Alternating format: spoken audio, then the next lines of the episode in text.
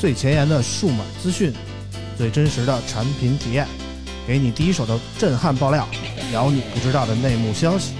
从科技到生活，从现在到未来，欢迎收听大型胡逼侃谈节目。村口电台，你值得拥有。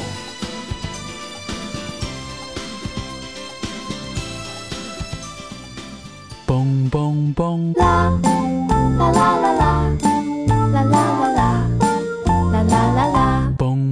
嘣！啦啦啦啦啦啦啦啦啦啦啦啦。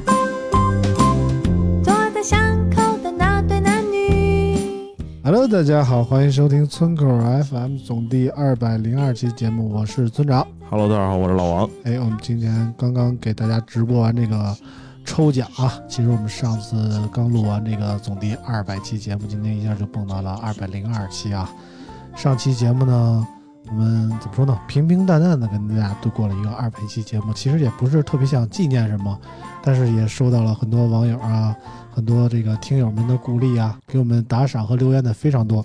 上期节目呢，其实我还是有一些想法的，本来是想把一些人，就是经常上节目的朋友都叫来啊，但是有一个人没来啊，他是谁呢？我们欢迎大潘哎，大家好，我是大潘啊啊。。上礼拜大潘真是，我真的约他了，但是大潘给我说了一个我无法拒绝的理由啊。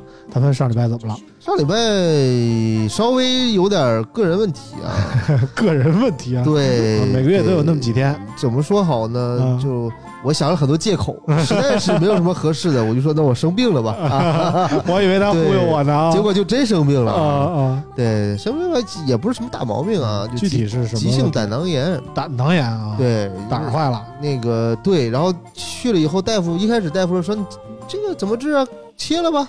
切了，直接就切了呀。对，后来我一想不能切呀、为啥？啊因为你也知道我这个人其实遇事从来不怕事儿，对吧？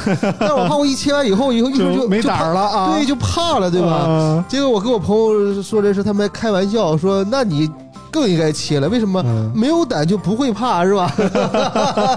也是啊。对，就无所畏惧，对吧？啊，啊，后来我我想这人这零件儿是吧？这个还是比较老派的想法，身体发肤受之父母，主要主要还是怕疼，你知道吧？还想当一全乎人对，主要怕疼。那我想呢，那尽量别少零件儿，是吧？啊也是啊，莫名找几个其妙来一剖腹产，找几个啊，专家咱测测，是不是？嗯然后呢，会个诊，说人说你这也没有结石，是吧？嗯这最近就是上火了，然后呢，一股火，这个保守治疗吧。我 啊，知道是什么引起的火儿啊。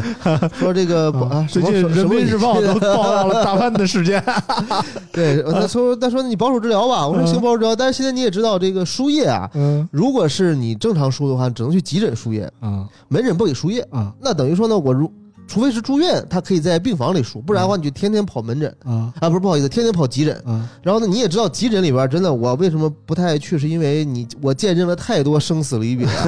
我这正啊等着护士给我扎针呢，突然间来一个，呃，就这样马上要不行了，那那你管管人家 对吧？那种啊。我这正扎着，那边那个这个这个血氧一下蹦到八十以下了，这哎哎哎哎就喘不上气儿了，那就就拖走了。所以我说拉倒吧，我还是嗯踏实住院吧，嗯是吧？看不了这事儿。嗯呃，住院了，然后呢，病房也因为我这病实在是太轻了，病房也 也没什么合适的地儿你也配啊。啊？后来就嗯我就说那就贵点就贵点吧，啊给我安排一个这个单人间儿吧。啊，何鸿家啊啊，一开始安排单人间呢，这我也发一照片，还行啊，嗯一个床，呃，屋里有洗手间啊，几个护士，呃，就是嗯不太大啊，就我后来护士不太大是吗？我就说这个医院大夫也是心眼好，看我这这么胖这么可怜，嗯这小病房也嗯就就转不开身儿啊，是吧？嗯后来说有个大的，你换不换？我说嗯行啊，换啊、一看一一去看套间儿，外边还有一厅，啊嗯，厅四十多平是吧？干部病房哎哎然后还还有一厨房、冰箱啊什么都有。嗯我说这好啊，过日子呀我说那就换这个吧，啊啊，换这个，那我还挺倍儿高兴。我说啊你看看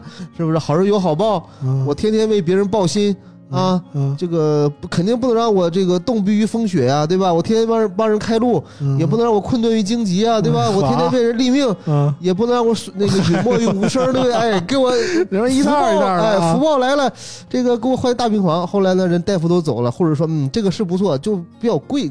我说多贵呀、嗯多贵啊比那个比你之前的贵四倍。我说还能换回去一天顶四天啊，啊，但但住就住了吧，挺挺啊爽的。就是大潘也不在乎钱啊，嗯主要是陪护的好看不好看啊？陪护，嗯嗯，还还行吧，还行啊，嗯，四四十多岁大大姐是吧？没有 没有，其实啊我这个，因为他那个病房一般都特需嘛，特需病房嘛，嗯。然后那个确实那个屋他就俩，嗯。之前我估计想进去还得做个政审啥的啊，嗯就不是谁都能进去啊。但现在因为这个医疗资源都开放了嘛，嗯，啊，所以咱这个平头老百姓也有机会去啊哎，一窥究竟啊。感谢嗯感谢对对对对对，反正今天已经差不多痊愈了好几天了啊，大潘是昨天才出的院啊对，对对对今天就安排了酒局，确切的说，昨晚上就喝去了，对吧？呃，稍微来了几几几杯啤酒还可以啊。然后今天也是风尘仆仆的赶来给我们录节目，还帮我们抽奖啊，非常感谢大潘啊！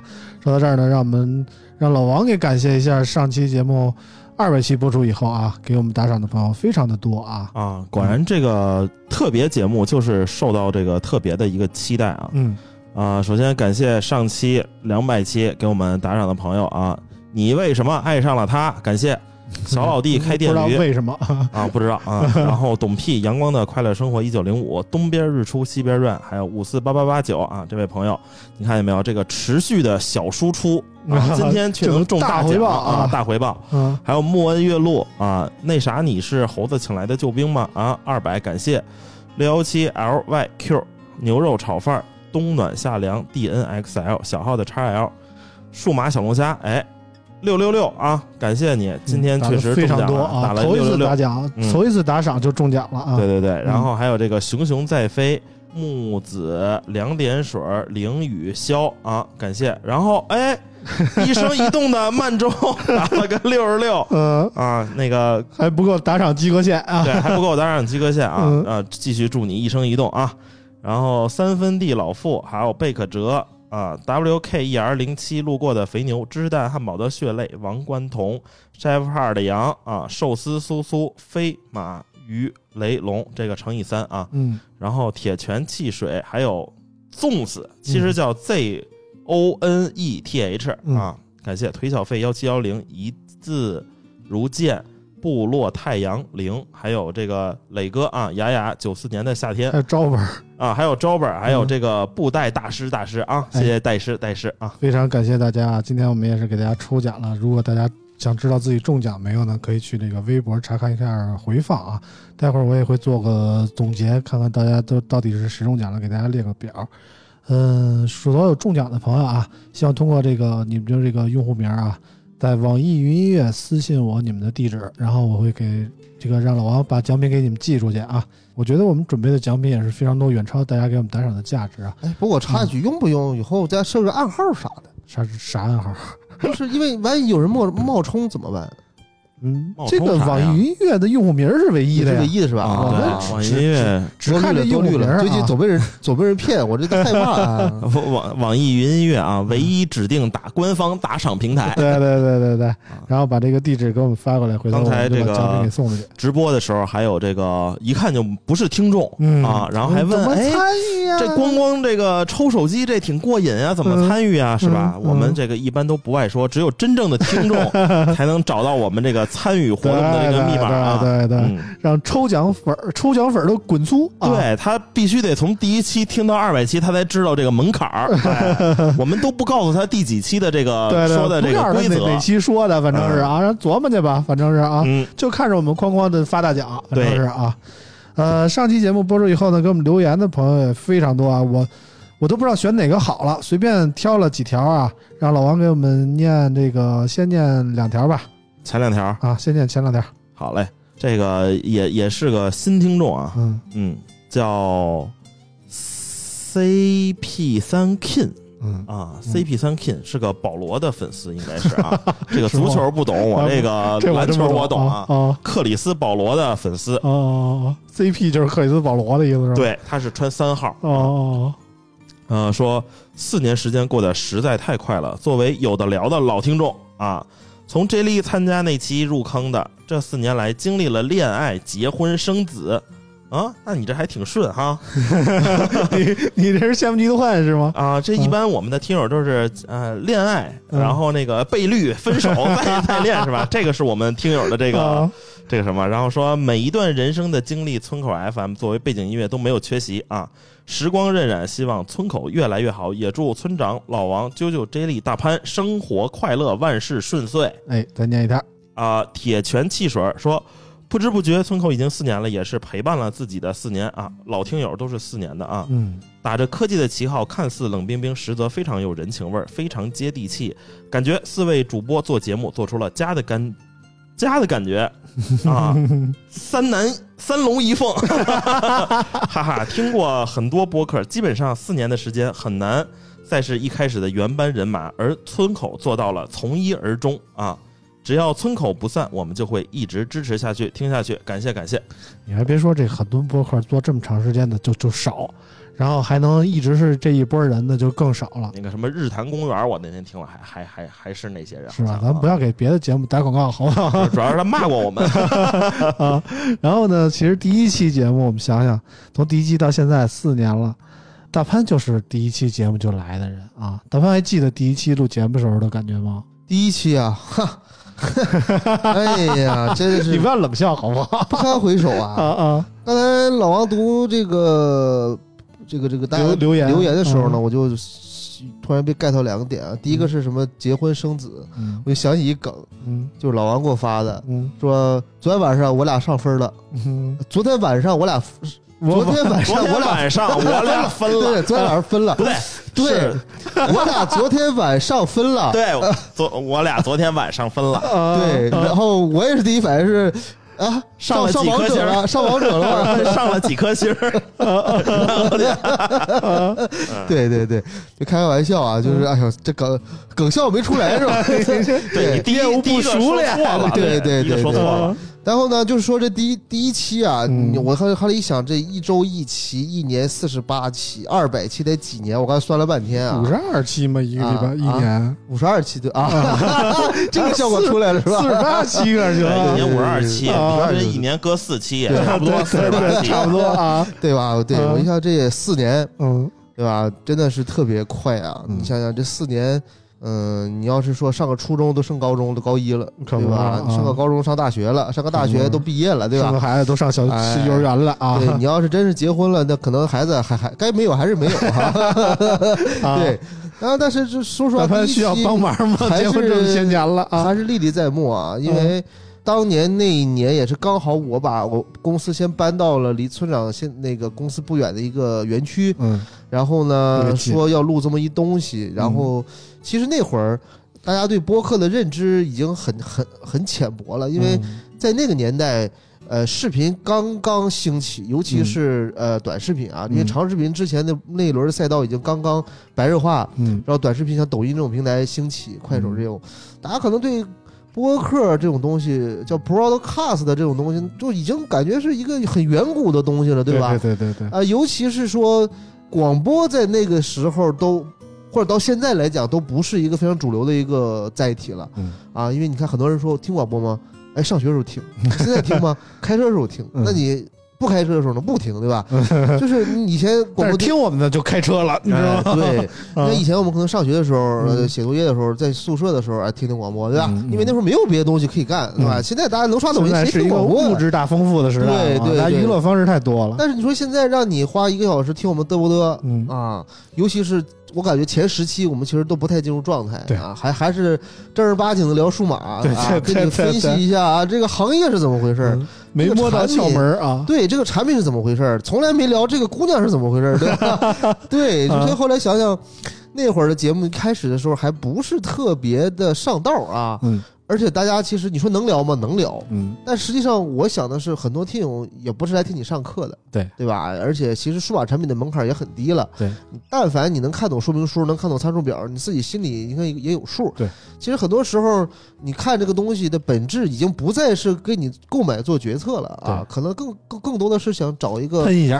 呃打发时间的方式啊，嗯嗯或者是我喜欢这几个主播的声音啊，甚至是更直白，我就想看看。就就想听听这个啾啾的声音啊，对吧？嗯咱都是陪衬，对吧？对对对对对对，所以你看，从第十期再到第五十期，我觉得是个里程碑。因为嗯在第录第五十期的时候，我印象里应该是在传奇星，就那半地下那个啊老王那地儿。嗯我当时还在想说，因为五十期的时候大概也是将近一年嗯啊，我想哦，这竟然能坚持一年，因为这事很、嗯很难啊。每周，因为村长是一个非常老派的一个人啊，我经常 说他话是一个老怎么说的我多年轻啊昨天不是五十大寿嘛，对吧？哎，我说都说二零二零年，当年二零二零年你就不能线上录嘛，对吧？你非得聚一块儿，嗯对。但是其实这也是一个仪式感啊，嗯很多东西你想大家。线上能干很多事儿，嗯你包括为什么一定要见面聚餐啊？大家线上盯个摄像头，你是你，我是我，大家语音碰个杯也可以，对吧？啊但是很多东西确实是要到线下来录，嗯包括说中间经历了这个口罩的这个嗯难题，这儿进不去，那儿出不来，对对吧？也被迫割过几期，嗯你看这就一步两步三步。八部九部十步，嗯一百两百三三百部，就就干了干到二百期了。我觉得这个嗯真的是，我们在北京录过，我们在深圳录过，在嗯海南录过，在上海录过，在很多地儿都录过，对对吧？我觉得这个东西对于一个播客节目来讲还挺难得的。嗯啊，就所以其实两百期没能来没能来参加，挺遗憾啊。嗯但是呃，后来我就想了想，其实，在一百期的时候，嗯当时村长搞过一个、呃全年的回给大家录音顾啊、啊就回顾啊，嗯大家录音请了很多。嗯我当当时我还想，那那天我喝的五迷三道的，在家刚到家躺下，村长给我来电话说：“你说两句。”我说：“嗯说啥呀？你随便说。嗯我就叽里哇啦随便说，说了六十秒都不止，都没打住。对，嗯对，你看看，就是一个节目能从一个小学生，然后做到了他的现在上上算是一个青年节目吧。嗯我觉得没有什么节目可能不散场，对吧？嗯没有一个永远不能完结的一个梦。对，嗯，我觉得这个东西对我来讲，我很有感触。就是当年我上初中还是高中，我记不清了。我看美剧，啊基本上每一个美剧完结，它出个三季，出个四季，其实就三年到四年。嗯那个阶段，你上三年初中、三年高中，包括四年大学，你会发现，我我我我追了这么长时间，它结束了，你就觉得这个青春就结束了。嗯我想，如果有一天我们的节目真的结束了，我们的听友会不会有这种感觉？嗯他的青春，他的这个这个中年，甚至他的这个晚年结束了，是不是？这种这种非常的失我们节落、结束，人家晚年结束了，太可怕了，这对事儿啊对，就开玩笑啊啊，对，但是就说这种感觉啊，我觉得只有当你有了这种感觉，你才是真的进去了。嗯啊，而不是说我就是随便像调频，我调到一个节目，我听两嗓子，听两耳朵，结束换台，嗯对吧？而而是说我，我觉得真的群里很多人每周都有期待、嗯啊，到周一了，什么时候上节目对对对，啊？每次看着推的时候，啊，我都觉得这个时间我们没有白付出。对啊，我们现在我觉得做两百期只是一个小目标嘛，我们立个大目标，对。做两百零一期，是不是？录录 完了，录完了录录完了。今儿录完实现了，是不是？实现了，对，对对对。所以我觉得还是那句话吧，就是村口大卖啊嗯，对对对，反正我们也没有什么目标啊，说一定要录到多少多少期就结束之类的。只要我们这帮人还聚在一起，只要我们还在，我们能录的话，我们尽可能给大家一直的录下去，好吧？哎最后二百期的话题我们就不再说了，最后以这个 Sheffer 的羊的一首打油诗来结束啊。Sheffer 的羊怎么说的？说时光荏苒，岁月如梭，忆往昔四年过，谈笑风生，嬉笑怒骂，各主播真幽默。沧海横流，初心不改，好节目太难得。哎，这就是这个 Sheffer 的羊给我们的留言啊，非常感谢这么多听友这么长时间一直来对我们的支持吧。我们也没什么好的回报，除了抽奖以外呢，我们只能尽可能做更多的节目啊，也不能说做更好，我们也不能保证更好。对，这个毕竟不太专业啊。对，就陪伴着大家吧，跟大家当个朋友陪伴啊就挺好。然后今天呢，我们先说几个数码的内容啊，因为我们也是小俩礼拜没录了啊。嗯，上礼拜因为一些事情嘛，反正大家都各有各的忙，然后就没录上啊。然后这礼拜我们赶紧盘点一下这小半个月的时间发了一些数码产品啊，我们看都有什么。首先是三月二十八号的时候，红米发了这个红米 Note 十二 Turbo 啊，呃，用的是第二代骁龙七 Plus 的处理器，然后 LPDDR5 的内存和 USS 三点一的存储。呃，最高最高是十六加一 TB 的选配啊，然后有六点六七英寸的屏幕，幺零八零 P 的分辨率，一百二十赫兹刷新率的 OLED 柔性直屏，呃，支持幺九二零赫兹的幺九二零的高频 PWM 调光，十二比特的色深，杜比世界什么 HDR 都支持一千尼特的全局最高亮度，电池容量是五千毫安时，支持六十七瓦有线快充。呃，影像方面，后置配备了六千四百万像素的主摄，支持 OS 光学防抖，以及八百万像素的超广角、二百万像素的微距镜头。红米 Note 十二 Turbo 有白色、蓝色和黑色三种可选，一九九九起售啊。然后看这个红米 Note 十二十二 Turbo Turbo，还记得当时看完以后啥感觉吗？还行，嗯，还行。哦挺好，我觉得还可以。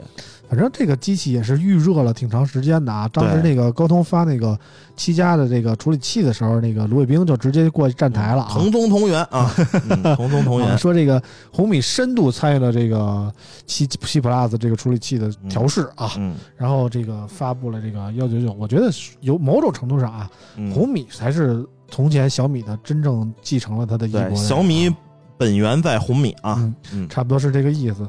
然后发布了以后呢，我觉得那天也是挺挺棒的啊，在那个北京的环球城开的发布会，对，对，然后一帮人都去那个环球城玩去了啊。那天我那天我飞的上海，我不在啊，嗯，我也没去啊，你也没去啊？嗯，我也没去大，潘去环球影城了吗？那天大大潘也没去潘大潘去医院了大吧？潘去了，大潘去了，呃，那天那天我去了你去了？啊，对他，都去了他妈十次了，啊，对，就是有意思吗？那去过那么多，后小米跟我说，那咱去环环球影城开那个发布会，我说不不去了吧？那天我儿子上学，我自个儿去那儿玩什么呀？其实，呃，发布会那天我觉得挺牛逼的啊啊啊啊！这这说来应该有个逼对吧？哎，给他逼逼逼掉对，啊就是因为呃，首先是这么说吧，因为环球影城的 IP 想联名合作，不是说你光有钱就行，啊他对你的品牌是要有一个很高的要求的，啊！这是其一。其二是，呃，据我所知，国内的某手机品牌也谈过，嗯人家就没点头，是吗就？觉得你这个品牌不够有点 low 不够国际化吧？啊啊，这这其其二，呃，在里边搞活动，闭园以后啊单门给你开园，啊！让你在里边看一场专属的灯光秀，啊，这个事儿很少，这个我没经历过，非常少，因为它只有周五才有灯光秀，啊但发布会那天是周二，啊，我如果没记错的话，对吧？周二？周二没有灯光秀，它嗯清场以后让小米的特定的这些人员再进去，啊再进到哈利波特那个区，啊，然后给你做一个独享的 moment，就没有人，嗯你自己去看这个东方秀。只有这些媒体，对，嗯包括一些工作人员什么的，嗯我觉得这个待遇也不是什么品牌都有。啊，我听他们说还啊在玩那个哈利波特那项目，然后随便项目玩啊关键是项目也给你开，啊就等于我留留要留一堆的保障人员给你啊搞定这些事儿。这个事儿也其实也不是说花钱就能搞定的。啊！对，所以其实小米这个品牌，我当时我觉得我操太溜了，这个牌面还是有的，尤其是放到一个 连就是别人说这是手机贵不贵啊？我说可能连这个嗯年票的价格都不到啊，嗯，就是因为那个这手机多少钱啊？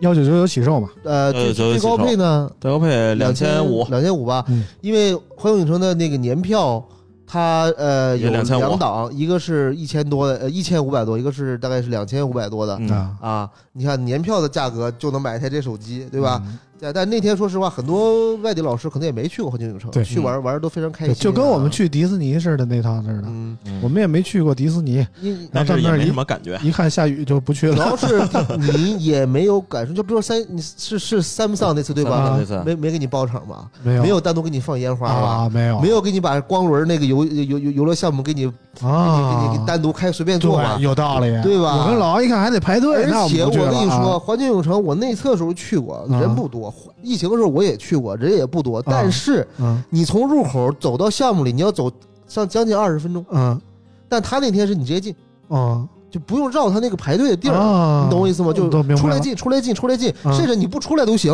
因为他上车地儿和下车地儿是一个地儿，你想再玩一把就再玩一把。啊。所以我就觉得我说这个啊太牛逼，但是我我没去啊，因为我那天其实是有别的安排啊，啊，我只是说碰巧的，因为我同事在那儿，嗯。就是我是碰巧的，我正好去那儿，然后去办事儿，然后呢，呃，完事出来，他们正好发布会，我就去看了一眼啊，大概是这样。而不管怎么说，小米这次给这个红米做的这个发布会还是非常有排面的啊对，对，是这么个感觉。而且它的联名版那个耳机啊，我我真的自己下单买了，啊，太好了。就是虽然说一个应该是三九九定价一个产品吧，嗯其实就我觉得真的真的配不上这个 IP 啊，但是 做的很精致。嗯它那个耳机的细节做的一般啊，说实话，嗯因为这个价格在这摆，但是它那个小耳机那个小包收纳包嗯做的就非常的细嗯，啊，我觉得这个让我还还蛮心动的啊。嗯反正这个红米当时推出这个 Note 十二 Turbo 的时候，作为首款这个骁龙七加处理器的产品，也是配上这个价格，感觉非常香。当时这个感觉，但是紧接着一周之后呢，这个 realme 就推出了自家的这个搭载骁龙七加处理器的这么个产品啊。我接着再念一个新闻，然后这两个产品结合起来说啊，四月三号的时候，realme 推出了真我 GT Neo 五 SE 这么一款新机器。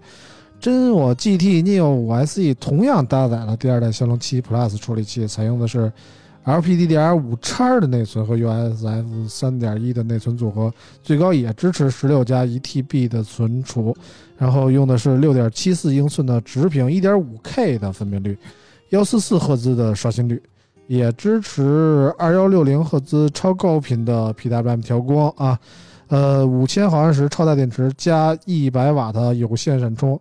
六千四百万像素的后置三摄啊，同样起售价一千九百九十九元。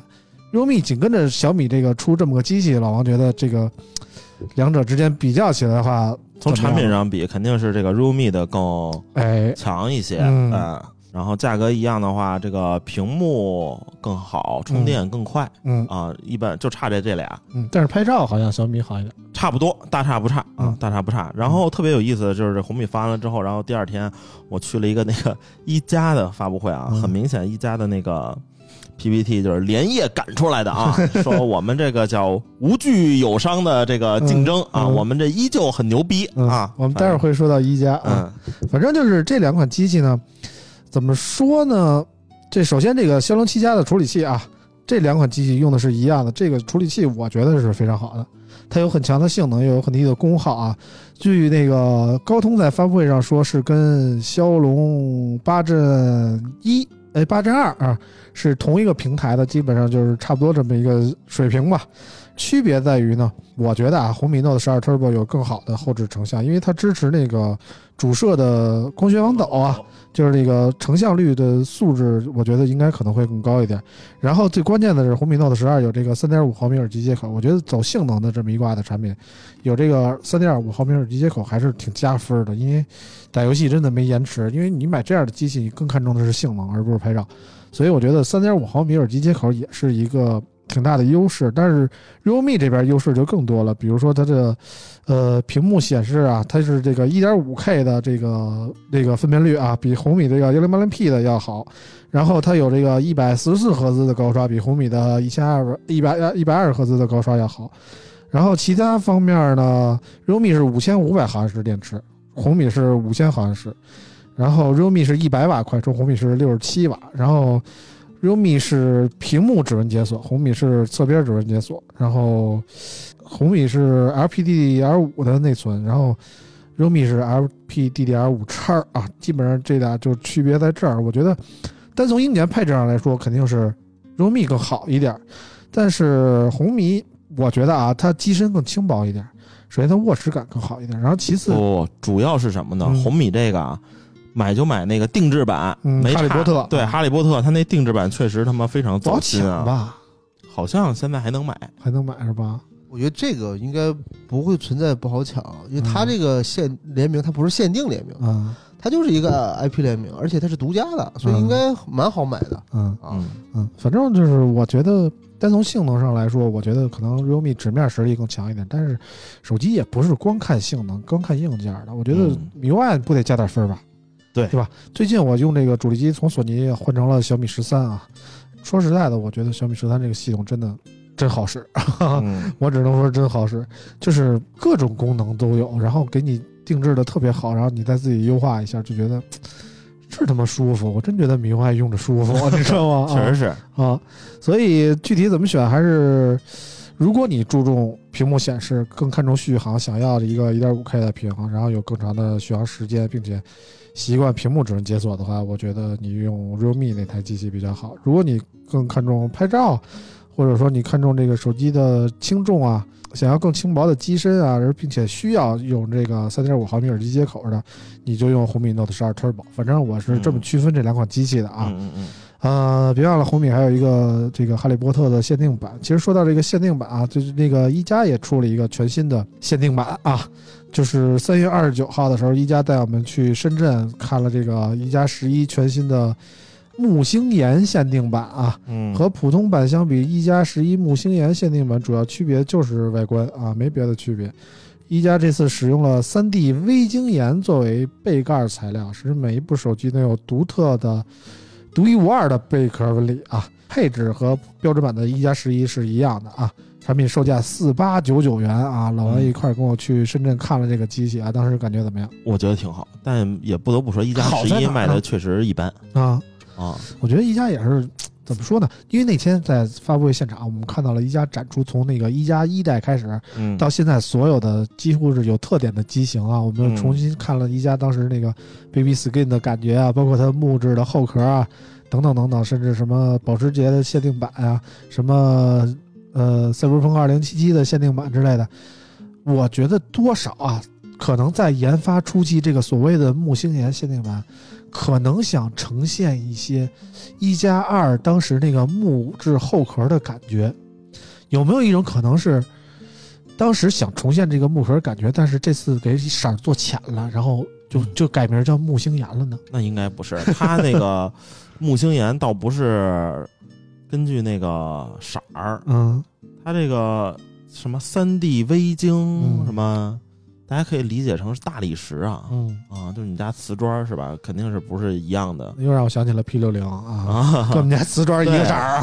你要说那个 P 六零，我插一句啊，啊，最近网上开始就是你说这个之前是挑什么呃盘串儿啊，看品相什么的，嗯现在开始挑这个 P 六零后边那个盖儿了。啊，纹路啊，它不是每一块都独一无二吗？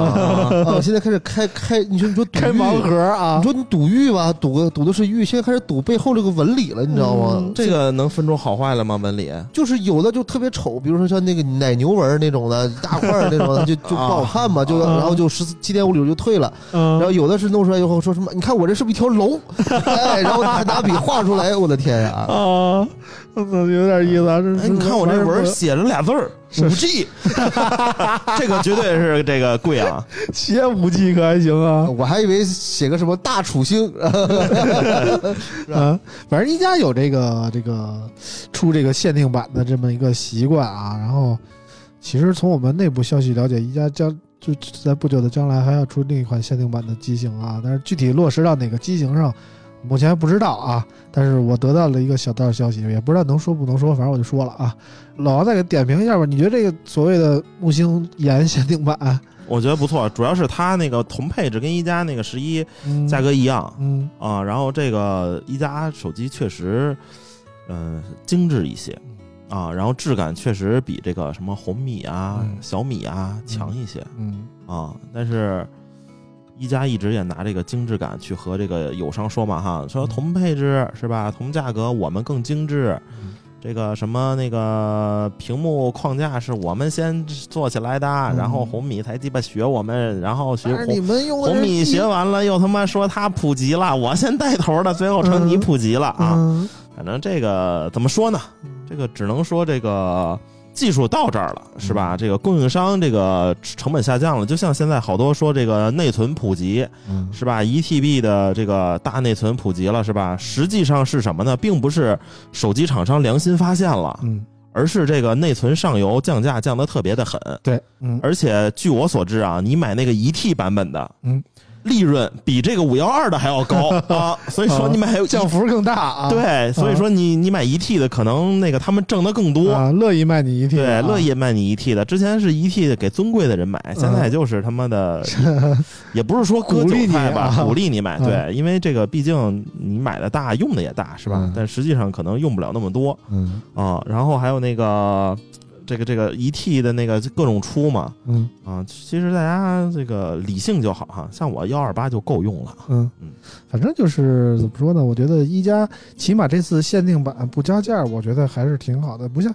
其实我就实在不理解这所谓的 P 六零 Art，它给这个后置的摄像头模组换了一个造型，然后就贵出好多去。我真我不是太理解这个这个行为。啊它那个硬件也不一样，嗯它那个相当于以前的那个保时捷版是吗？啊，它长焦微距啊啊，其他的应该是没有。是吧对？对对对，嗯，但是但是就是没有差很多。但是差这一点儿，然后你就给贵出那么多去，我觉得有点儿，我不敢说。你不懂，你不是华为的这个受这会儿众用户。这会儿 BGM 是加油华为，加油 China。啊，噔噔噔噔噔噔，啊，走起来！啊，啊，行吧行吧，我们接着说下一款产品啊，魅族啊，三月三十号，魅族了举办了这个新品发布会啊，正式发布了魅族二十系列。魅族二十系列搭载骁龙八针二芯片，LPDDR 五叉的内存和 UFS 四点零的闪存。配备六点五五英寸的 OLED 柔性直屏，五千万主摄，另有一千六百万的超广角镜头，前置三千二百万像素的镜头。二十 Pro 呢，采用的也是骁龙八针二芯片，六点八一英寸的 OLED 柔性直屏，呃，后置五千万索尼 IMX 七六六的主摄，另有五千万超广角和五千万长焦镜头。此外，还有魅族二十 Infinity 无界版啊，也是骁龙八针二的芯片，然后屏幕是六点七九英寸的 OLED 柔性直屏，双面均覆盖魅族泰坦玻璃啊。后置五千万像素主摄以及一千二百万像素超广角以及一千二百万像素的长焦镜头。售价方面，魅族二十幺九九九起售，二十 Pro 是三九九九起售，二十无界版六二九九元起售啊。那天我也是在发布会现场啊，但是老王不在啊。呃，老王那天去了一个索尼的饭局啊，着实把我伤得很深。嗯，那我就得替索尼说，你也不在，你你也不在，对对你主要是先去我。一嘴啊，对吧？那你你也不在呀，人家掐指一算，你得去上海呀，是不是？没问我呀。反正那天索尼有一个什么答谢会啊，然后老王他们在这这就因为之前一天我跟老王都在深圳参加一加那个会，老王说不行，我得回北京了啊。我说魅族你不去吗？他说我让编辑去了，我就不去了。然后他就回去参加索尼这个去了。我说他妈我都不知道这个事儿啊。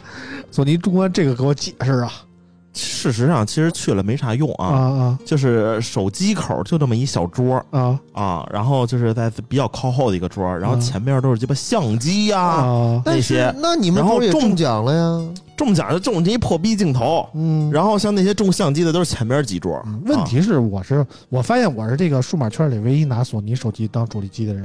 嗯，你知道吗？没有，我没有看到过第二个，你知道吗？嗯然后就没法用啊。就确实我就换成小米十三了，去他妈的，我不用了。说说魅族吧，魅族那天那个发布会，其实我感触还是挺深的，因为真的好多年没参加过魅族的发布会了。上一次参加魅族发布会还是魅族十八 S，我记得好像是在魅族的自己的园区里那么一个小的发布会厅参加的那么一个。这么多年过去了，起码魅族还活着，我觉得挺感动的。然后那天去上海那个梅赛德斯的那个馆里啊，大门口那天还下着点小雨，大门口一看，这个魅族的大 logo 也换了，就是感觉虽然感觉有点物是人非了，但是起码他还活着。进去以后呢，就更感动了，然后就看到一群魅友坐在中间，你就看，好像仿佛回到了多年前的发布会，你知道吗对吗？这个发布会的传统，魅族发布会传统是什么呢？嗯，那个魅族的粉丝魅友嗯坐中间嗯最最靠前，嗯然后媒体什么供应商后边靠边站嗯啊，嗯我觉得这个还是挺魅族的他。们也是挺热闹的，反正是，嗯但一直在是魅族那喊。传统不是演唱会吗？这这次有演唱会吗？这次有朗朗啊，朗朗啊，升华了钢琴会跟那儿演奏会啊，对演奏会演奏会啊，嗯然后其实我想看吉娜，但是没来啊。反正就是朗朗跟那儿谈了谈，然后一开始在预热的时候，就是发布会刚开始的阶段吧，呃，放了很多以前的镜头，包括什么李楠呀、白又祥啊、杨岩啊这些经典的人物出现在大屏幕的时候，我其实真的有一些怀念，我也不知道为什么，就觉得他们仿佛伴随了我职业生涯的这么这么前后的一段那经历啊。按你这么说，啊以后你你看到这个于大嘴，你你得跪呢，是吧？伴随时间更长了，是不是？呃不一样，不一样。我觉得就是我对魅族这帮人的感觉还是挺好的，你知道吗？啊就感觉还是挺好。然后就换了一个新的，有这么有一个台湾腔的这么一个新的 CEO 吧，然后就跟那儿聊聊聊聊聊，聊到机器的时候，我就感觉没那么好了。说实话，这个魅族这个机器，我其实还期待挺高的，但是。你就看吧，它这个价位，它主打的自己还是一个站在旗舰顶端的人。他说什么三年之内，魅族将回到这个国内旗舰手机的前五。我数了一下，好像这事儿也不难，因为国内做旗舰手机的也没几家，对吧？回到前五也不需要挤挤掉太多的人。不是，你算一算啊前五都有谁，你会发现他这个目标其实也是个小目标。啊，你看，第一，现在市值，这咱咱咱这样，咱先不说，呃，谁是排第一啊？咱先说前四都有谁啊？啊呃，以上以下排名并未按照出货量顺序啊 不分先后。哎啊，OPPO、啊 vivo、啊小米、啊荣耀，啊！你说把华为算上吗？也能算上。华为哎，然后你说他进前五，你说他把谁挤掉呢？这不是已经进前五了吗？不是，这不用挤谁啊啊 OPPO、vivo、小米、荣耀、华为，啊！对吧？他要进前五，他把谁挤掉呢？把把那四 G 的挤掉，嗯 加油华为，加油 China。对吧？反正我觉得他这个理想倒是不是特别难，但是是你要说它这个产品力吧，我觉得我对历代魅族手机的概念就是，你可能说配置哪哪哪都有短板，但你在设计上一定是特别有独特的设计的那种感觉。但这次魅族在我给我带给我的感觉就是，魅族二十好像有点过于求稳了，就是在外观上没有什么特色，而且你看它跟小米十三，包括就就都通通像那个 iPhone 的感觉嘛。但是小米十三起码做到了四边等宽，它不是，它那个大下巴真的让我有点觉得我操，有点难以接受。然后你你摸到的它它真机手感，你会发现它明显比小米十三厚一点儿，我也不知道为什么会厚一点儿。然后再加上它的这个拍照性能，你作为一个旗舰产品，它拍照性能又又差点意思。你要拿它拍照的话，我感觉就是魅族二十最大的问题就是它的拍照水平，相对于现在的这个旗舰手机来说，好像差了不止一代。这就是我对于拍照我倒觉得，差一些，确实差一些。首先，它就是硬件凑合吧，嗯软件上它用的是那个红软的算法，不是自己调的。嗯红软那算法呢，又是他妈的通用模板，嗯可能是差一些。然后这个发布完之后吧，反正说这个左右边框不一样宽啦，嗯然后反正各种翻车嗯啊、也也不太好说哈。这个品控差一些啊。嗯，而且和吉利被收了以后啊，就是被吉利收了以后，这个 手机发布会变得过于冗长了，总得加入一段说车的内容啊。开始说了一个多小时手机以后，又开始说车，说到车的那时候我就坐不住了。说实在的，我对于吉利的车一点兴趣都没有，你知道吗？然后我就出去了，我就去那个体验区，然后我发现这个发布会不结束吧，这个体验机还不摆出来，我觉得魅族还挺狠的，你知道吗？就就就一直等到发布会结束，我就想，因为大家都没拿到那个 Infinity 无界版嘛，我想赶他那个无界版是不是买了，然后买车还打折是那个吗？呃，我后来就没再听那个哦发布会了，我也不太清楚这个打不打折啊。我你看看你，你一点儿也不体谅人家。你说你这你们这帮数码媒体，我们这个尊贵的汽车媒体，前面人还不爱听你数码的东西呢，你出去抽烟去，谁拦着你了什么啊？手机我们都是嗯 iPhone，是吧？哎呀啊，你这个人家心想，那我等半天是吧？嗯，但你说实话，吉利车我觉得还可以，真的真的还可以啊。是吧？呃，而且吉利的汽车吉利车名字还起的挺好，特别吉吉利美日，我记得有这么一车吧？有当年有 美美美的日，我也每日，我也吉利，吉利，我记得当年让我觉得最牛逼是那个美人豹，你知道吗？美人豹豹真是能把你扔在高速上的这跑车。真的是个 穷逼跑车，但是确实开启了这个很多人的这个跑车梦啊。对，那个车的靠美人豹实现跑车梦是吧？那个车的原型是韩国现代的一个，就是 logo 是个 T 的一个，那个叫劳恩斯酷派，哎，对它原型是那是跟我马六一代的车啊，嗯，那时候我还真的犹豫过买那个现代的酷派还是买马六的，你知道吗？啊，对。后来我一想，我买一个现代的酷派俩门小跑车，有点 low，你知道吗？虽然当时也觉得挺好看的，你知道吗？对啊，对它车其实还可以，就是呃，怎么说好呢？品质嗯，还可以，就不是那种就是这儿锈那儿坏的啊。嗯总体反正身边有很多开他这个吉利车的朋友嗯都反映还可以啊。嗯反正就是拿到那个魅族十二十系列的手机以后，我说实在的，没有太大的想想上手的欲望。就是拿到真机以后，我唯一感兴趣的是那个 Infinity 版，因为它采用了一个二十二比九的屏幕，是一个真的遥控器造型，你知道吗？我对于这种遥控器造型不知道为什么就有特别有好感，然后我就想去体验去试一下。呃，目前好像也没有媒体拿到这些这个无界版的机器啊。我总感觉这个无界版的机器应该是吉利那边主推的、主主导的这么一款产品，然后魅族二十系列是魅族这边自己做的，然后是分两拨人做的，所以二十系列现在已经出货了，然后无界版到现在还迟迟没有发货，而且无界版从配置来看，你看它的像素啊、后置相机啊，和这个二十还是有差距。呃，唯一的让我感兴趣的是它这个二十二比九的这么一个长条形的屏幕，但是我上手摸了一下，也还是有点宽。我总以为它会是索尼那样的手感，但是摸了一下，这个宽了以后做做长了，手感也并没有变好，所以怎么说呢？魅族这次的发布会对我来说失望还是比较大的。虽然说有一定的情怀在，但是你说它的产品力已经不是和小米能够同时竞争的那个时代了。我觉得魅族还是慢了一步，就慢了很多步，是这种感觉。魅族这个我觉得是这样，它这产品如果放在去年、前年、大前年村口第一期节目那年嗯。都行。对，我觉得在市场上都是个炸，嗯，但是说到今年，对，今年的炸太多了。你就觉得说，首先它肯定落后于时代，其次说你米 UI 也好，还是这个什么 Origin 也好，还乱七八糟也好，其实都呃在 UI 上做的很好了，都吸收了很多这个 Flyme 团队的人，嗯。对吧？那最后你 Flyme 也可能就也也不会成为一个一个大家买单的一个点，对，对吧？而且这个机器，说实话，做个手机不难，嗯对吧？你你如果没有魅族这个品牌这个情怀在，就真的这个机可能一点关注都没有，对，对吧？但是你放了讲另外一个情事儿情况就是，你看微博每年投票，嗯，这个魅族手机总能拿到第一、第二，你知道吗？最期待的手机对，然后但是你看根本没人买，就大家期待跟它的销量其实不是一回事儿嗯，啊！而且呢，其实说实话，吉利收魅族真的是为了复兴魅族这个品牌吗？真的是为了卖魅族手机吗？嗯对吧？在普通人眼里可能是这样的啊，嗯大家可能觉得，但是啊，但实际上人造车的逻辑，你手机这点钱对我来讲算啥呀？我指着它做财报吗？不可。能。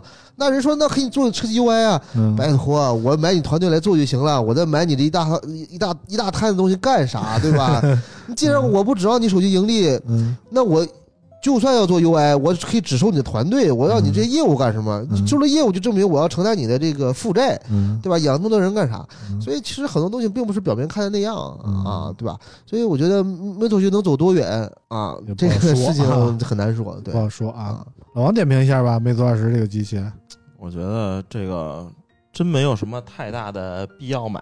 然后它这个机器是什么呢？就是价格上，我觉得它应该是标着这个 realme 的，但是它老说自己是旗舰，怎么怎么地，但它这个硬件配置又不太那么旗舰，不够顶。不够顶。嗯屏幕你说是 E 六吧，倒也还行。嗯然后边框控制的又不好，嗯然后它那个用了一个铝合金边框吧，看着又像 iPhone，然后嗯背面呢又看着像三星，嗯，就有点儿这个分裂，不伦不类啊。，对，因为之前这个魅族有小三星之称啊，然后现在这个就有点像那个三星和苹果的串儿、啊，是吧？有点这意思。嗯，反正我对魅族的情怀大概就到这场发布会就到这儿了。我对魅族二十的感觉就是，还不如活在回忆中，你知道吗？就这种感觉。期待它下一款产品吧，反正不管怎么样，能活下来就是好的。啊，今天今天就到这儿了，是吗？没没没，嗯，今天关于这个手机数码的部分就说这么多吧。最后我们看看这个大潘还有什么可聊的啊，因为大潘最近又不高兴了啊，又不高兴了。你叉叉，让你关机你不关机，你叉叉，让你系安全带你不系，你叉叉，教你学用氧气面罩你不学，你叉叉，让你调至最靠背你非不调，让你拉开遮光板你不拉，不让你开行李架你非开，飞机正在起飞你非站起来，飞机马上降落你非上厕所。我要对你永远报以微笑，因为你是我们的少女，库克呀呀呀，少女呀。其实大潘的这个事件啊，所谓在在这个飞机开回去那个事件啊，已经在微博上传的沸沸扬扬了。但是大潘那天啊，他妈昨天听坐车听收音机，啊，潘先生，然后就开始说话了。嗯 我说这他妈的到处都是了，真鸡巴烦呀！大潘已经有那个国航那个什么什么监督员的那种感觉了啊。下次我赶不上飞机，嗯你说话应该我觉得能管用了。我还有个朋友在安检口，必须得晚点关关机门 有个朋友落在安检口了是吧？使 对对我不好使是吧？啊。反正就是大潘那天啊，跟我们一块儿飞的是上海参加华为那场是吧？对对对，然后回去的时候赶上了这么个事儿。但其实大潘那天下午一直跟我在一块儿，大潘还跟我说了，之前他上午飞上海的时候，其实就遇到了事儿了。不光回去那个晚上那个事儿，他上午已经投诉过一次空姐了。基本上大潘已经贼不走空的，每一次都要投诉一回空姐儿了。上午你还记得是什么事儿吗？哦，嗯去的时候我想起来了，啊他是那个，呃如果我呃，但是但说实话，最近事儿比较多，我没记错的话，好像不是去成，啊是是之前深圳回来吧，还是去深圳？我我记不太清了，也有可能去上海啊，呃不确定啊。就是怎么着呢？就是呃，我坐在一个位置上，嗯。然后呢，那排其实我上飞机之前登机之前看只有两个，呃，就是三排座嘛，嗯。只坐了两个人。嗯。然后有一个人上来说，我就是跟空跟空中沟通，嗯，他非要坐在那儿，又要他非要换座。换座换啊换过来，嗯。然后他就坐到我旁边那个座上了，啊也没跟我和旁边的旅客沟通，嗯。就等于本来你说这三个人的座中间有个锁的，我们两个坐刚好，对吗？啊非过来一人儿嗯。坐这儿，嗯。你不觉得这事儿就是很很有问题吗？嗯。我一开始睡着了，然后一一然后醒了啊，对，好像就是飞上海，嗯。然后这个遮阳板也没给关。嗯。啊。按理讲，你你你大家也知道，如果这个旅客睡着了，那你应该是作为服务人员，你应该把遮阳板关上，嗯。然后呢，如果降落之前他没醒，你你要给他打开，嗯。对吧？这都是正常的服务，也没人管，晒的给我晒醒了，嗯。晒醒了又然后又然后又挤，三个大老爷们坐一块儿。然后换座过来那那那大哥吧，也也特别有素质啊，鞋一脱，两个脚就往往前面那个那墙上一顶，个那个那个一排一排，对，嗯。然后那玩意儿一顶啊，搁那儿开着外放看电影。那跟老王一德行啊，然后呢，我就去问了问啊，我就问了问空乘，我说，哎，我就问我我说是这样啊，我问一下，我说他是坐那儿吗？嗯他说他是坐那儿。我说好，我说你确定他坐那儿对吧？嗯我说我你这话我可以录下来吗？嗯他的机票上是写那个位置吗？嗯啊，然后那人有点有点那啥，就说啊不是，这是他登登机之前地面给换的。嗯我说他我说他地面换的还是找你换的？我说我亲眼看到他跟你沟通半天。嗯啊啊，他是有个朋友坐在公务舱，他想离他近一点。那我那我说这点管用我说？假设机长是我朋友，我能嗯坐在这个驾驶室后边吗？我能坐他近一点。吗？对，我说不是这么回事吧？我说你换个座可以换，对吧？你跟我们沟通，而且我说旁边那么多只坐一个人的，嗯对吧？你非要给他安排到这个这个我们这中间儿啊坐满这儿，你说嗯你这不是对吧？？然后他意思是他就想离近点，我说近一点，那差一排吗，嗯横着旁边就是就是那就差这么一步嘛，你非得安排在这儿段，而且我说你起码你沟通的是尊重，对吧？嗯还还给我强行狡辩嘛，啊，后来就就很失望对这个服务，但是说实话这也不是什么。就是硬性问题，人家、嗯人家就这么着了，你也嗯顶多就是抱怨一下，嗯对吧？嗯啊，好嘛，然后回来就赶上一个事儿，就是因为那天他不是华为发两款产品吗，嗯。呃，他就他发两款产品以后呢，就是我们提前拿到一款，嗯。没有另一款，嗯。那么那么就是这就意味着什么呢？就是我必须得赶紧拿回到公司去出这个内容，嗯。所以发布会结束以后呢，我就赶紧呢，我从上海就往北京飞呀。嗯。那北京怎么飞呢？后来我一看，这个这个也堵车，我还是挤的地铁。嗯，啊。高峰上海工作日晚高峰的地铁让啊，尊贵的大两号线白金卡用户挤地铁去咔了，咔挤啊，就是你也知道，你这出差拿着箱子，拿着嗯行李，手里拎着手机，嘎挤地铁，挤到了，嗯连跑带颠赶上这个飞机了，嗯就是登机了，对吧？嗯哎呀，想呀，落地啊，我开车去公司再送，把人都协调好了，嗯那飞机滑行了，嗯滑行滑行滑行，哎，突然间呢，一停嗯，掉头了。急刹车呀，掉头了，你知道吗？啊，嗯你你你敢想吗？虽然说飞机没有倒档这事儿我知道，它掉头了。对，然后呢，这个空乘跟我来讲说要回到登机口，嗯。我说为啥呀？嗯。他第一把跟我意思说不知道，嗯。后来又过来跟我说知道了，嗯，说有个旅客的手机落在登落在登机口了，然后呢，就不能编他们跟地面去沟通了一下，嗯。然后地面的意思是，哎，突然找到了，嗯。然后他们就把这事跟着旅客说，说找到了，旅客说嗯。那我要回去取。嗯，啊，然后说自愿取消行程，对吧？啊就为了这一个人拿手机就啊，算你取消行程了，今天你不飞了，我们心里也过得去，对吧？嗯？那人家个呃挺厉害的呀，改签后一班了，嗯就等于说给我们延误了九十分钟，他还先飞了。那倒也没先飞，因为啊他那边他也赶不上，啊。他改他改签到就是等于说我们是八点半，嗯他九点半有，十点半也有，啊。他改签到十点半那班了，哦，就等于说实际上跟我们那个班就就差了，因为我们延误了嘛，啊。就基本上也差了半个小时。没差多长时间。啊。对，你这但这事你想，全飞机两百多号人，嗯为这一个人延误了这么久，嗯对于他来讲他没有任何损失。嗯，你说他这算延误吗？他自找的对吧？他自己嗯他自己就是啊，对吧对吧？那你说这个这事儿你觉得合理吗？嗯对吧？为什么那天会炸？其实也不是因为这个事儿。啊，啊还不是因为这个事儿，那天在飞机上更迷幻的事出现了，嗯就是你说遇到这种事儿了，大家多多少少都很急躁，对不对？嗯我觉得是个人都想知道为什么还不飞啊？为什么回去了？因为他他一开始没跟大家讲拿手机这个事儿，嗯，他只说有一位旅客取消行程了，对吧？嗯一一帮人在等，好嘛，问题就来了，嗯这个飞机开了舱门以后，他才广播的，等于这人已经下去了，他才广播。啊你说这个机组是不是服务特别好？嗯为了保护这个旅客 不挨骂，对吧？对，好嘛，你不挨骂可以，然后就没人管了，飞机他们一直开着，开了半个小时，也没人说什么时候飞，也没人说在等什么，也没人说接下来怎么处理，嗯甚至说也都没有人出来发个水安抚一下旅客，嗯发个报纸，你等一等，对吧？嗯没有。就是什么都不说，黑不提白不提了。然后突然间前舱、公务舱那边就乱套了，就嗯我就开始看怎么回事儿嗯，发现什么呢？几个公务舱旅客嗯正在问一个他们的主任乘务长，嗯就是飞机上乘务长这一块官儿最大的是这个一个叫主任乘务长，啊，他其实不用出来服务，他就在公务舱那儿，一般他会穿一个制服，嗯一般男的居多啊，嗯他就在公务舱那儿呢，就是等于把控全局，嗯遇到事儿他来解决事儿，嗯顶多来问候一下这个公务舱旅客。嗯他呢几个旅客就就跟他就情绪很激动，嗯后来我才弄清楚为什么激动，是因为有人问他说：“那我们现在等什么？为嗯什么那个人下去了我们就飞不飞了嗯？”，这个主任乘务长呃得重新排队啊！根据那个旅客说的啊，这嗯这个主任乘务长说：“你不爱坐你也下去。我操，这么横”跟吗？公务舱旅客说的，啊那那人能能能能让他吗？就跟他那不是吵起来了，对吧吗？这公务舱能惯着你吗？啊，对啊，但但说这事儿我没看见，我是听别的旅客给我描述，但我觉得在现场那个情况下，大家也不会编这事儿，对吧？好嘛，然后这这这就是超而且对吧？嗯更迷幻的是出现了，嗯很多旅客拿着手机开始录像，对吗？嗯，这时候乘务员出现了，嗯之前一直不出现对吧？出现了，开始就是用我的话说在抢旅客手机。后来我投诉的时候，人家国航的客舱服务部说，我们调查了，嗯是你观看角度的问题，我们没有抢手机，实际上只是在遮挡旅客，不让他录像而已。嗯，我说怎么遮呀？这个凭凭空遮呀？这不是说了吗？这个飞机是什么音视频采集区域？你能采集，凭啥我不能采集啊，对呀，你听我说呀，他所谓的遮挡是什么？就是把手捂在这个手机上，对吧？啊我说那你怎么着？你凭空捂，你是不是手握住它？握住是不是抢？我问你是不是抢？嗯然后那个客舱乘那个那个客舱服务还还还跟我来讲讲概念，说什么叫抢？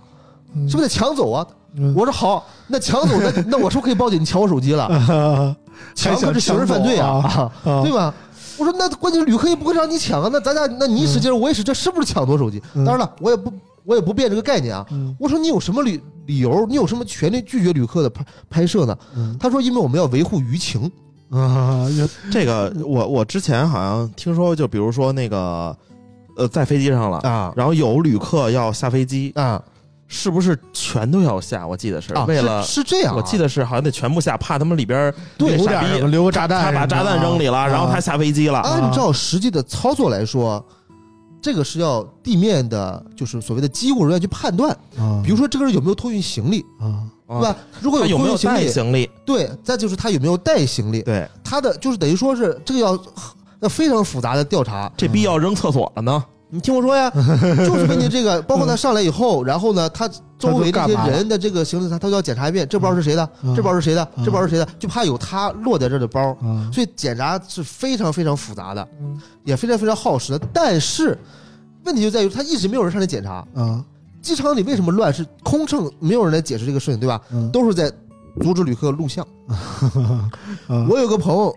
就不干正事儿，也是个科技博士，叫一雪，嗯他去拿手机录嘛，嗯直接把被那个人差点把手机把把就是被空乘把手机打飞了。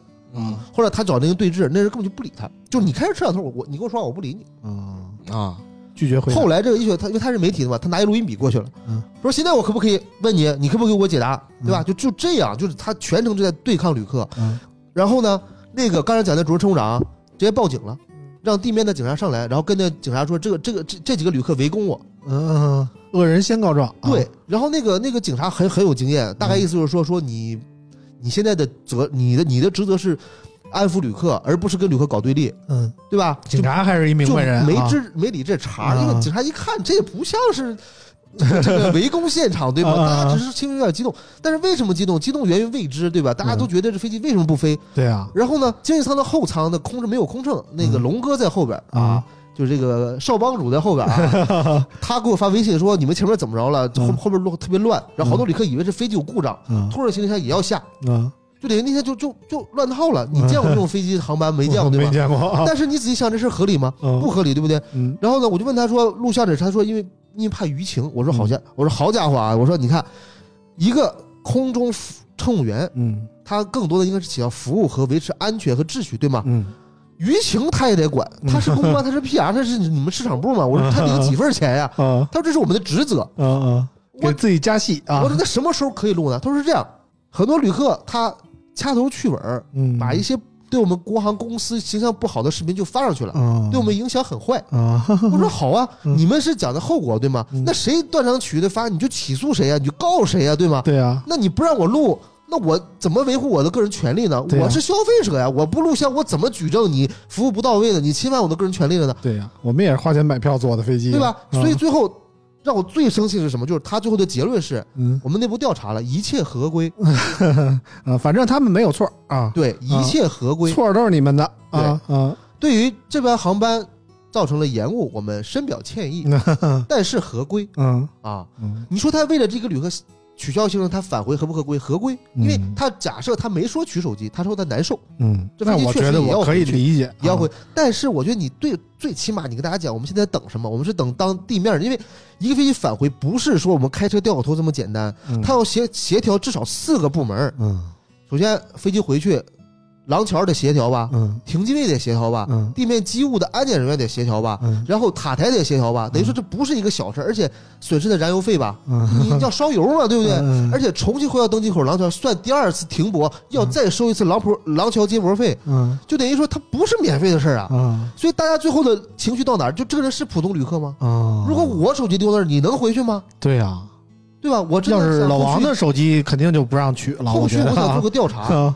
啊对我迟到飞机都不等我，那取取手机去你妈的！下次村长你咱俩我订个早一班，你在我后边，然后我跟空乘说我手机落登机口了，我看他让不让我回去。嗯，你先给我保保管着，嗯对吧？然后你说，哎，那个这个工作人员，我这捡一手机，哦然后哎，人家地面说找着了，你看到肯定不会回去的。我就这么跟你说，不会回，嗯因为回不回是机长判断，你的是档次不够啊，就要沟通啊。先生，你这手机我们下班是档次不够，因为我之前坐飞机的时候，大家，呃，这个村长和大潘应该都非常了解我啊。嗯不叫名，我根本就不到机场啊。然后有一次最他妈牛逼的是什么？仅差五秒钟，嗯我已经到登机口了，嗯我看着飞机关门了，我说能不能给我开开？还没走呢，嗯只是关门了。嗯他说不行，关了门就不能再开了。嗯我说那行吧嗯啊，然后那个发布会就没有去，三星的啊。嗯，关键就是说，就这么说吧，这事儿我真的我没觉得说这个事儿，那你像什么延误吧，你是天气延误嗯啊，航路管制延误，嗯什么机器故障延误，这都非常正常，都可以接受对吧？啊咱也经常遇着对啊，一延误延误一哪怕天。你说是这人真的病了什么的，啊我也可以接受，深圳前？两天天儿不好，刮台风还是下下雷暴的，延误延误八个小时，嗯。那你能接受就是我登机的时候起伏往那发动机里扔钢镚儿吗？那我接受不了。对吧？就是像 就像老王说这种，你因为一个人的一个行为，让所有人去陪你买单，哎去浪费时间，哎，然后你得不到一个很好的安抚，反而是让你叫警察给你抓下去，你觉得这合理吗？嗯，对吧？而且给人一种见人下菜碟儿的感觉。对呀所以呢，好多人我觉得就就发微博就评论嘛。嗯我一个朋友，呃，这个这个这个也来，很多朋友来声援我，或者这有些报道，其实并不是因为说很多人说哎怎么突然这事儿又炒出来了。三月二十三号的事儿，为什么今天又开始报道了？嗯是因为他三月三十一号是给我了一个答复，给我投诉了嘛，啊他把投诉结果告诉我了，就是一切合规。啊但是这事儿你说我一发出去，啊，或者我身边这做媒体人一看到，大家也觉得不合理，那就嗯跟踪报道，看看到底为什么合规。嗯啊所以这就是我为什么说我前面说那个报信者啊、开路者呀，是吧？立命者呀，对吧？为什么是这样？因为我一个人，我并不是说问他要什么补偿，因为大家放心吧，嗯航班延误是没有补偿的，嗯对吧？我只是要个说法，嗯只是要推动一些民航改革。嗯但是我现在有时候也会想这个事情，嗯那国航不能反过头来，对吧？起诉我吗？很有可能啊。嗯之前那个牛女士，嗯，对吧？那牛那个牛大姐，呃，嗯当时当时跟他牛大姐不是还民航内部人吗？好对，像啊当时跟他抬杠那个嗯那个有个叫李亚玲的吧，啊他是个作家，最后被判赔了五万块钱，对五万块钱啊。对吧？前两天我也看这报道了啊，自己自己发了一微博啊说，我还是赔了五万块钱为什么赔你知道吗？啊？为什么？很简单，就是有网友把牛大姐在地铁里闹事儿的照片和视频发啊给他，侵犯他形象，他就发出来说这个人他其实不是第一次这样，啊然后人家牛大姐说了，你是，然后很多媒体去报道了嘛，啊然后呢，这个牛大姐就起诉他，意思就是说，是你的这个。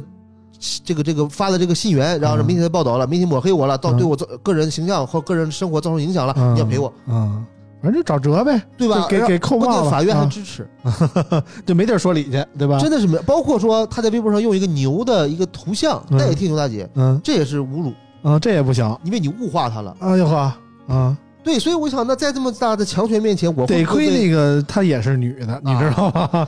对，所以我说，在这么大情况下，我会不会最后这样呢？嗯，真不好说，甚至有一天我可能得什么呢，在网上开一个打赏，是吧？嗯呃，我为了大家这个，然后大家一块儿 打赏我，然后嗯然后让我赔钱，是吧？嗯但是我相信那天没有人会打赏我的，嗯因为这就是特别现实的一个社会。但是你说没有人站出来管这事儿，没有人站出来刚这事儿，他永远不会进步的。对，对，还是得有人站出来吧。反正从大潘的种种事件啊，我得出了一条经验，就是以后坐飞机呢，我就得提前了解一下大潘坐哪班，我尽量避开，对，你知道吗？嗯，你为什么就不能跟我站在一起，作为我背后的那个男人支持着我？但是我一般出差，我基本上都和村长坐一班，为什么呢？因为村长确实，这个我说我这个已经到机场了，嗯。然后村长说已经开始登机了，嗯。然后呢，我说让他等会儿我，嗯。然后果然我到登机口的时候，村长还没有登机，嗯，我就就在那坐着，愣不上对对啊，对。帮我拖延，我说其实我就在登机口，大喇叭喊，我就当没听见，你知道吗？确实能帮我这个挽回这个两三分钟啊。嗯。对，反正这事儿吧，其实说大也不大啊。很多这个人在微博上也骂我啊嗯，意思就是多大事儿啊，空乘出这事归归空乘管吗啊？他们也不能不想早点下班吗？空乘不想家属啊不，想早点回到北京回家，回到温暖的家吗？嗯我说你想不想跟你让玩录像是一回事吗？跟你嗯报不报警抓旅客是一回事吗？嗯这是两回事啊，对吧？就所以我说这个世界，我觉得不是说呃，就是有不是权的人，非黑即白的，就是就是有权利就可以为所欲为的。一码归一码，对对，一码归一码啊嗯。真的，如果是真的是如果他允许，觉得这是合理，嗯，那我相信以后丢手机、找手机的事会越来越多，嗯。大家会越来越这个对这社会失望，对。对吧？也不能因为个人的利益影响到集体的利益，这是最基本的，我觉得啊。嗯，嗯而且不能因为说你是极个别的人，我就照顾你，我觉得这是。但是还是希望大家能去多多声援一下啊，因为这个事情，嗯，怎么说呢？现在有很多呃，比如说像那个南都，嗯。呃，像上海报业、嗯。极目新闻、嗯呃头条新闻、嗯。北京交通广播嗯。等等吧。反正嗯。之前大家要接到很多采访，嗯。然后我在他们跟他们说的是都是描述这个事儿，而且我也讲了，我说我不是为了是说要赔偿嗯。才去跟你们聊这个事情的，嗯。我是觉得这个事情需要被关注，需要内部真的去调查。嗯，他们现在这个调查就是很敷衍，嗯非常的敷衍，而且呢也经不起推敲。嗯。比如说我说，呃，他当时给我讲一个事儿，我觉得笑笑掉大牙。嗯，他说他这个我们调查了，嗯。飞机在返回的过程中就广播了，和你说的没有广播是有出入的。啊我说好，我说什么时候广播的？嗯，他说大概是这个，比如说是二十点，呃，二十点二十八分，嗯，啊，比如说啊，嗯然后我说不可能，嗯，啊，我说他他说为什么不可能啊？嗯我说你这个数据是怎么得的？他说是我我我们询问了当当班的空乘，嗯 我说他没有广播就已经是啊违规了，对不对？嗯然后他能自己承认吗？嗯他说那我们调查了呀。我说我说好，飞机舱门几点开的？他嗯一查，比如说是二点三十分开的，嗯好，我说行。首先，我这有张照片是这下飞机的旅客，我是二十点二十六分拍的，嗯等于二十六分的时候他就已经站在站在那个机门门口了。嗯我说滑行过程中你允许旅客站在通道吗？嗯他说特殊情况是可以的。我说行嗯，你有特殊情况是吧？好，我再问你，啊，我再问你，二十六分到二十八分两分钟对吧？二十八分广播了。二十八分到开门三十分两分钟，你能完成交叉安检、登机口廊桥的对接，然后什么什么安全检查，在在在这个这个乱七八糟事儿，然后两分钟就就就把把门门打开吗？嗯。我说如果我下次坐飞机，我就录两分钟完不成怎么办？嗯，就是啊。然，后人家解释是在特殊情况下是有可能的，嗯，所以你发现就根本就没这有玩意儿他们老有理啊，就没有调查，所以嗯。我只能通过外部这个方式让大家就是重视这个事儿嘛。啊啊，大家就这样，有没有后续呢？咱再说啊。如果我运气好，可能说我还能来上节目；运气不好呢，别别别可，能就是铁窗泪，是不是？哎，不至于啊。反正大潘经历过这么多关于国航的遭遇啊，我们觉得也是让我们见到了很多不同的面吧。然后希望今后社会环境能更好一点，希望能有更多的大潘这样的人站出来，大家团结起来，可能甭管是国航还是什么航吧，服务都能有更更多的提高吧。然后也希望我们听友能支持一下大潘，帮忙大潘一块儿宣传宣传，一块儿帮我们这个社会共同的进步，好吧？今天的节目也就差不多了，然后希望下次还能见到大潘们，我们 是吧？好嘞，好嘞，那就聊到这儿了啊，嗯我们下期节目再见了，拜拜。哎拜拜拜拜。我不想